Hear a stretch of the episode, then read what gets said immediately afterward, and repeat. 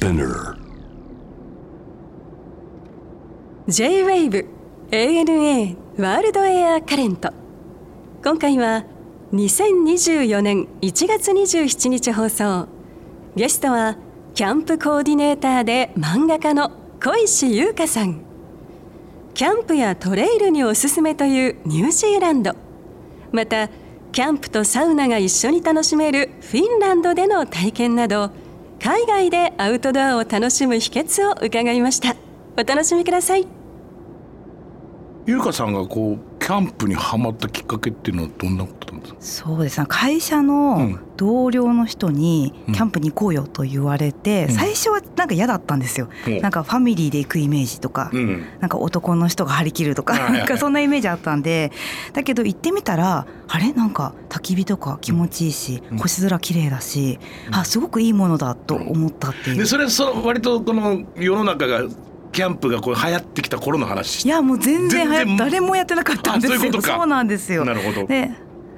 何年前ぐらい？まあ20年弱になっちゃうのかもしれないんですけどなるほそのぐらい前ですね。でもそっか逆に言うとここ10年ぐらいのなんかすこうみんなこうね夢中になってまあね割と流行ってるっていうかみんな好きな感じになってるのはうん。すごいですよね、この日本において。いや本当あの、まあ、コロナのあれもあると思うんですけれどももうすごく流行ってますね。前までは本当10ね78年前までは誰もやってないし、キャンプ場もガラッガラで。なるほど、はい。逆にねそ特にその女子キャンプみたいな言葉もなかったしね。あそれはね私がはい作らせてもらったんですよね、女性がやはいるっていう感じもなかったし、はい、なかったんですよ。あの男の焚き火辞典とかそういうことばっあかりで、うかそうかそうか割とね。そう、うん。ははまってはい。女性一人でも行けるとこないのかなとか思って、女性目線のキャンプ情報をうん。インターネットで検索したら、はい。全く出てこなくて、じゃあ作っちゃおう。ああそうか、はい。で初めての一人旅がキャンプだったっていうここにちょっと書いてあるのはこれどういうことになるんですか、普通その時って一人旅っていうと宿に泊まるとか、うん。そういうのがちょっとなんか雑誌とかで書いてあったんですけど、うん。私なんか宿に泊まる一人旅は興味なくって、うん。キャンプで一人旅したいと思ってはい。初めての一人旅がキャンプでやりました。どこ行った？その時はね千葉です。はいち真冬の千葉。寒い寒いっしょ。あの装備もあんまりちゃんとしなかったんで、はい。あの震えましたね。本当あ寝れなかったです朝まで そうかそういう経験もいろいろあるから、はい。いろんなこともまたこういろいろ考えたりいろいろ発信していこうということですね。そうですね。やっぱり自然の中で一人でいる時間が増えたことで、なんかこう考えることも深くなったりした気がしますね。でも一人でキャンプいわゆるこうソロキャンとかって全くイメージが僕にはできないんだけど、醍醐味は何なんですか？一人でその外で焚き火って寂しくないの？いやその寂しさも いいんですよ、でもお家でなんか私結構あの職業柄、ま、漫画も描くので、うんうん。一人で家で孤独にいるより自然の中でうんいた方がなんか寂しくないかもしあれない。なるほど、うん。まあ、することもいろいろあるし。そうね木々とかこう自然の流れとかなんか鳥の声とかそういうなんか命にこう囲まれてる時間っていうのが良いのかもしれないですね。なるほどね、うん。まあでも随分とキャンプもポピュラーになりましたけど、はい。例えばじゃあ2024年今年キャンプデビューしたいっていう人に向けておすすめするとしたらどういうふうにしてキャンプ場って選んでいけばいい？そうですね。やっぱり自分の見たい景色をあはいあの求めるのが一番いいかなと思ってて、まあ最近のブームだとやっぱ富士山、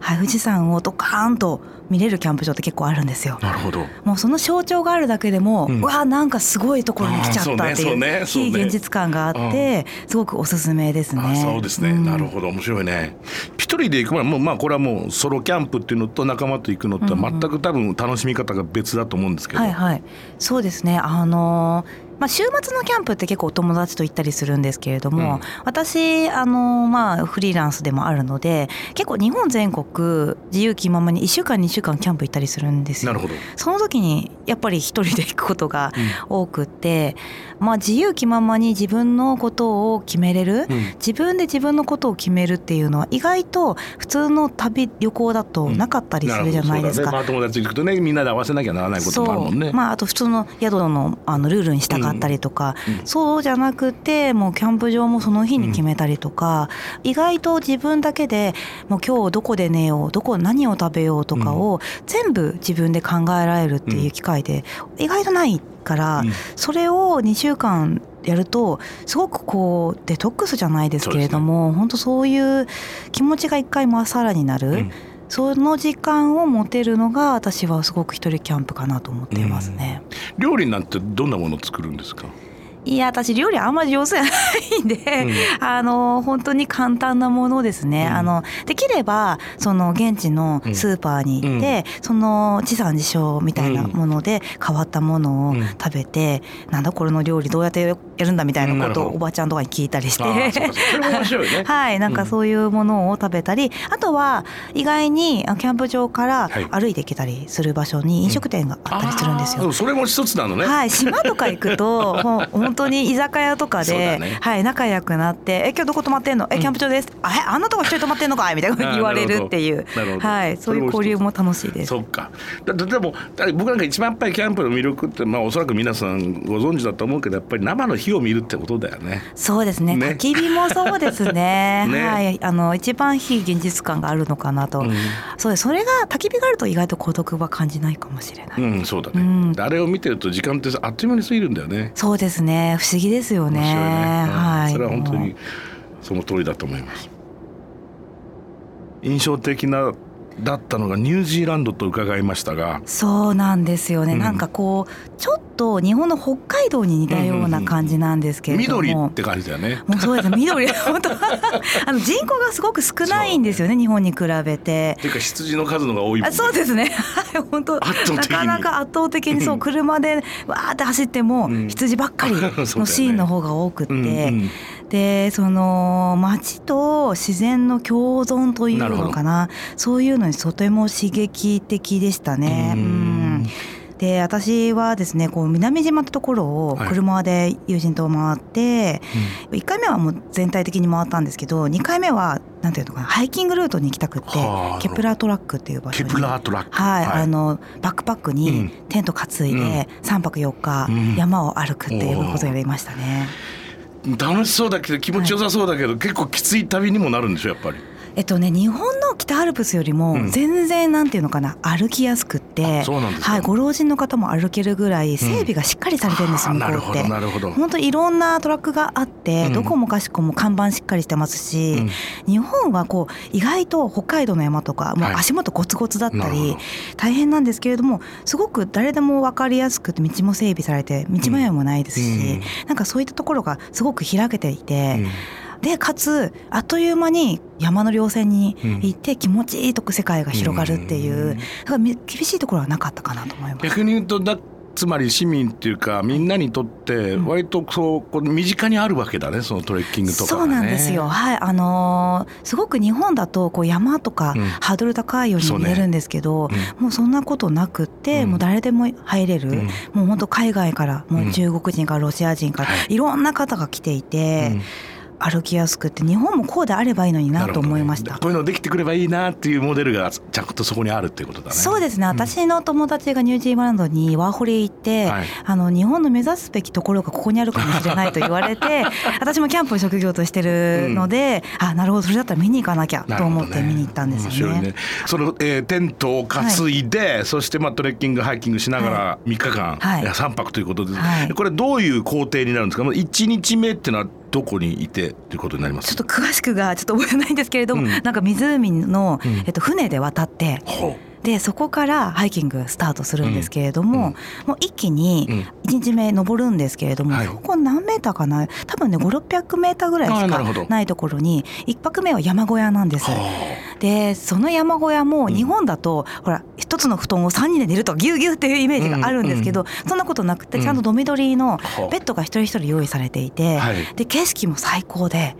めちゃくちゃこう世界で一番綺麗だと言われてるぐらいにの山小屋があのニュージーランドにはあるんですよね。でそこからずっと稜線を歩いていって、はい、天場に着いて、まあ、ゆっくりご飯を食べて、うん、それまた向かって最後にはまた海の方向に戻ってきてっていう。ところのもうなんだろうもうずっと自然しかないんですけれども、はい、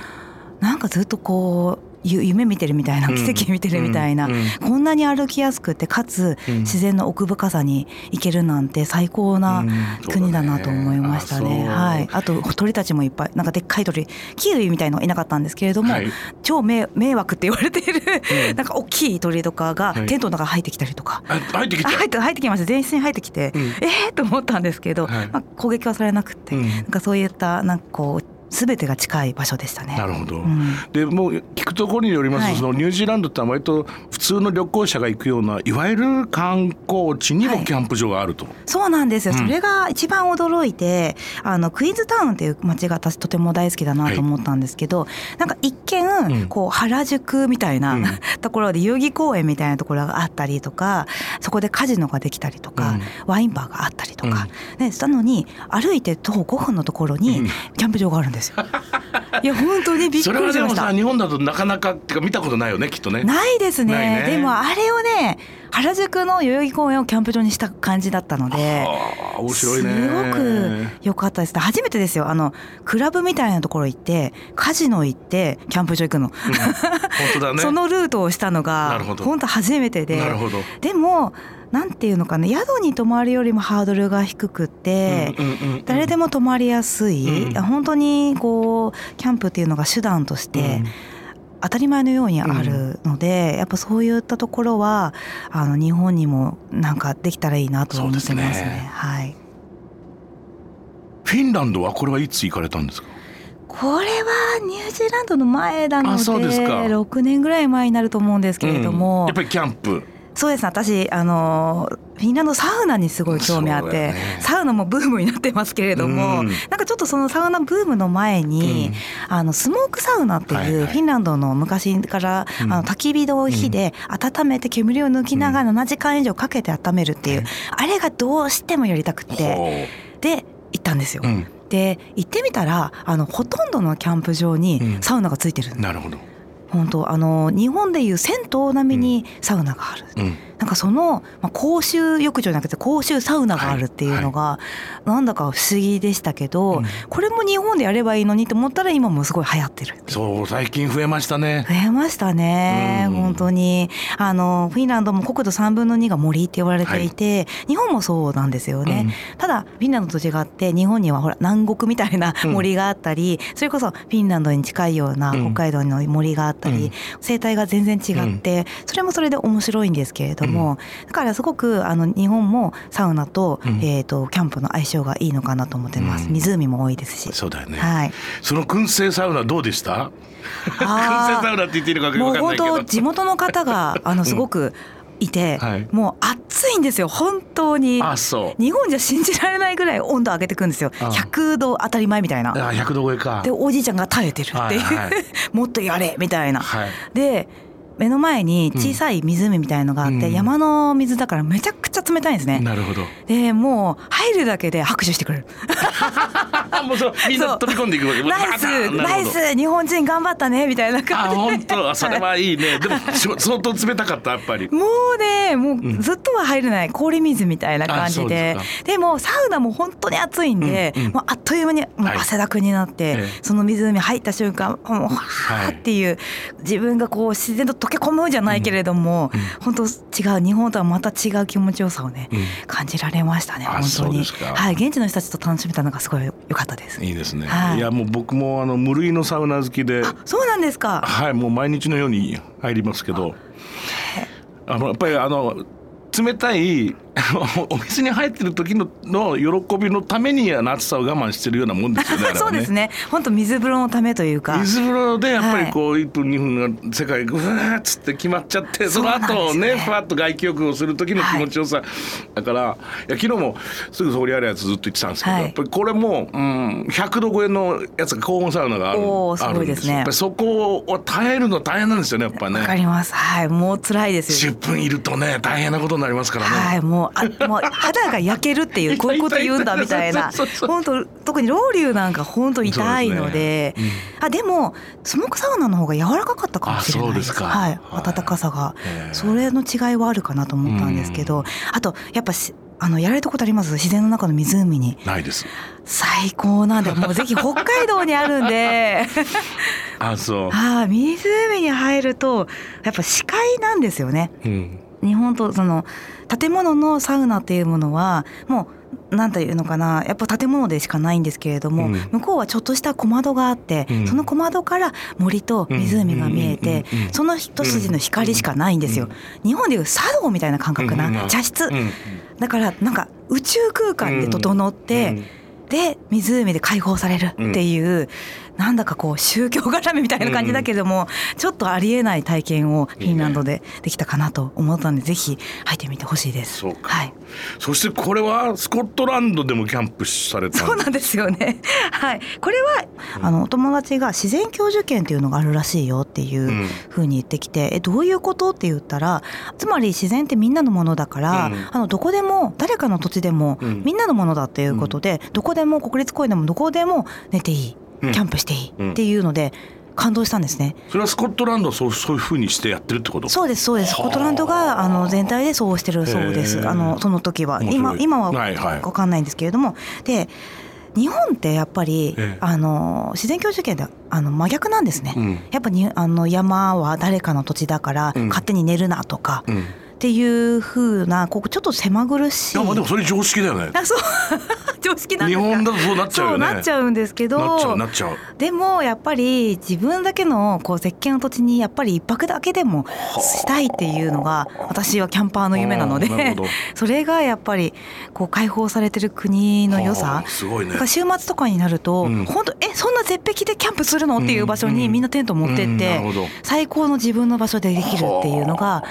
よかったですね。私も、えーと、なんかシンボルの山みたいのがあってオールドマウンテンみたいな名前だったんですけれども、うん、RPG のあの魔王が住んでるような山 を目指してその麓でキャンプして、はい、ウィタリスカーっていうウイスキーを飲んで。タリスカいいっすはいもうねあのすっごい嵐だったので、うん、体が冷えて冷えてしょうがなかったんで、うん、もうウイスキー一本飲んでも酔いませんでした、なるほど、はい、逆に言うとありがたいっていう酒だねそうですね、ね、はいあの味は忘れられなかったです。あそう、はい、でもそんな嵐の中でもそんな外で寝寝るっていうものもチョイスするんだ。そこがねすごいよね。あんまりね日本だとねそこまではなけども海外だから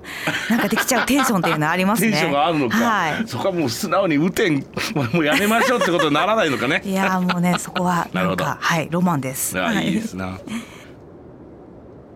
そうですね。まあ最終的にアラスカには行ってみたいんですけど、うん、やっぱりなんか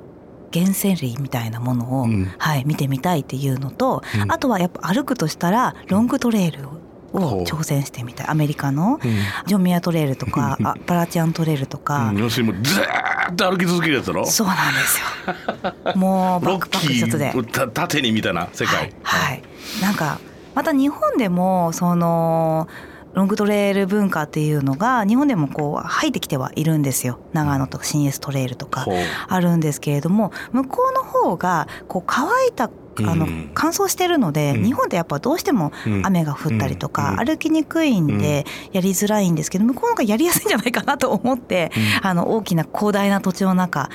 自分って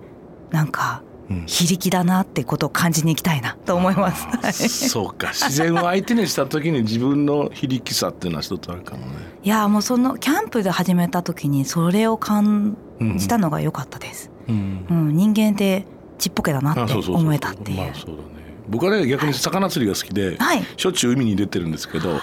もう海を見たらそう思います。やっぱそうですよね。はい、もう朝4時に港出て、はいうん、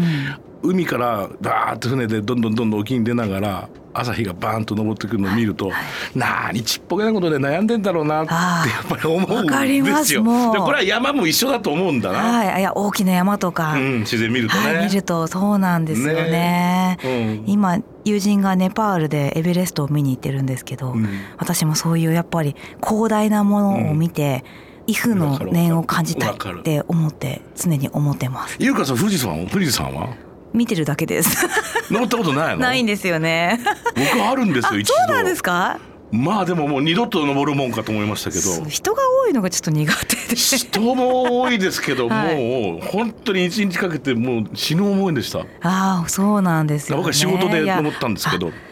番目には登ったことあるんです。北岳っていう場所に。あそうなんだ。それは楽しかったんですけど、まあ富士山ってなんかこうずっとこうなみなみに歩くだけっていうそのイメージが辛いだろうなと思って。いやまあ本当の話言うと本当にね7合目から上はねずっと一緒だからね。え嫌ですよ飽きちゃいますよ 私。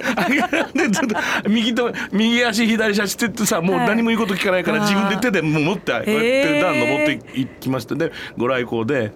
朝山頂まで行ってて降りてきましたけどいやそれはそれはきつかったですね。で変わりました？何かこう感覚という。いやもう二度と登らないって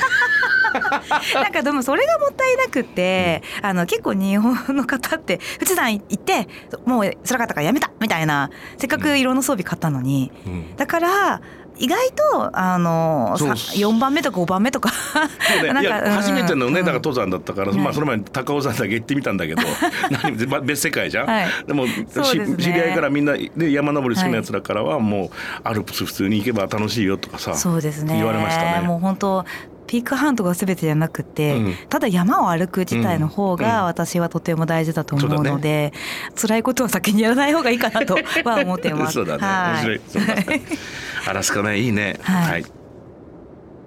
さて今回の5本は一体どんな？まあ漫画ですよね。はい新刊で新潮社より発売してます、はい、タイトルが「比べて気見して光悦部の九十さん」と、はい、はい、これはまあ要するに、まあ、漫画というか本の、まあ、裏方さんの仕事そうですね。本当本を作ってるけれども名前が出ないっていう方ですね、うん、光悦っていうこういったちょっとどんなものか皆さんにもちょっとご説明いただけますか？そうですね。あのよく言われてるのは構成とか光悦とか言われてるんですけれども、うん、まあ実際のところあの本の内容が、まあ、間違いがないか、ファクトチェックをしたりとか、はい、はい、あと本のあの想定だったり、まあ、そういったところ文字の間違いがないかだったり、はい、あとデザインがずれてないか行間がずれてないかとか、うん、本当細かいところまで見るのは光悦のお仕事ですね。うん。うん、はい、でこれはまあ日本一とも言われる光悦集団、まあ、新潮社光悦部、はい、どどんなところがすごいんですか？あのー会社で50人ぐらいの高越さんを抱えてるところってあんまりないんですね。で新潮社の一番の特徴は編集者より高越部の方が偉いかもっていう。はい、そのぐらい高越っていうものがとても大事にされている会社の中を取材させてもらいました。うんいやでも1年ぐらい取材したんですけど、うん、もう最初は本当何が何だか分からなくて、うん、で私結構キャンプのエッセイ漫画とか書くんですけど、うん、ストーリーもの初めてなんですね。でそれと取材したものをどう組み合わせて、はい、で新潮社さん全面協力って言っても エッセイではないわけだから、はいね、どうこう料理していくのかってすごい悩んだんですけど、はい、まあ、取材していく中で、校閲っていうのはあの文字の検閲ではないっていうことを皆さんおっしゃっていた。それがすごく印象的だったんですよ。だからすごくあの大先生の文章を、うんチェックしなね、ね、チェックするなんて相当頭のよろしい方々、うん、もう知識が豊富で、うん、と思ったらやっぱ皆さん人間で、うん、いやいや違いますと。検閲ではないです。私たちは作品がいかに良くなるかを先生と編集者と一緒に、あの鉛筆を通して考えさせてもらう職業、なるほど。はい、だから鉛筆を赤字を入れないんですね、鉛筆なんです。消せるように。そこからもう謙虚というか、はい、高越の精神が分かる方だと思うんですけれども、もうその高越の鉛筆はもしかしたら著者の方にも届かないかもしれない、ね、そのぐらい裏方。なので別に怖 怖い存在ではない。本当にあの本っていうものを世の中に、まあ、100年残す本を残すために一緒になって考えてくれる裏方だっていう。でとてもとても私は書いていて思ったのが今情報がたくさん溢れる時代に、はい、はい、やっぱファクトチェック、うん、何が正しい情報なのか、うん、これをみんなでしっかり考えなきゃいけない時代に、うんね、とても大事なこの漫画を描かせてもらえてるなと思いました。そうですね、はい、さてこれはもうあのゲストの方に必ず伺ってるんですが、はい、優香さんにとっての旅って一体何ですか私は自分っていうものを、うんなくせる場所だと思ってます。あのよくこう私会社員になってからキャンプ始めた時にあの一番に思ったのはあ私って何者でもないんだって思えたこと、うん、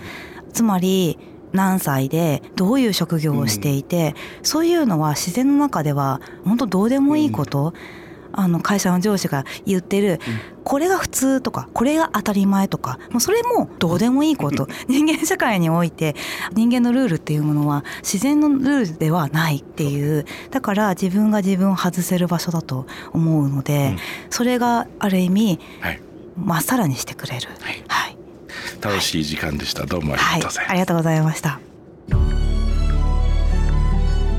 ANA World Current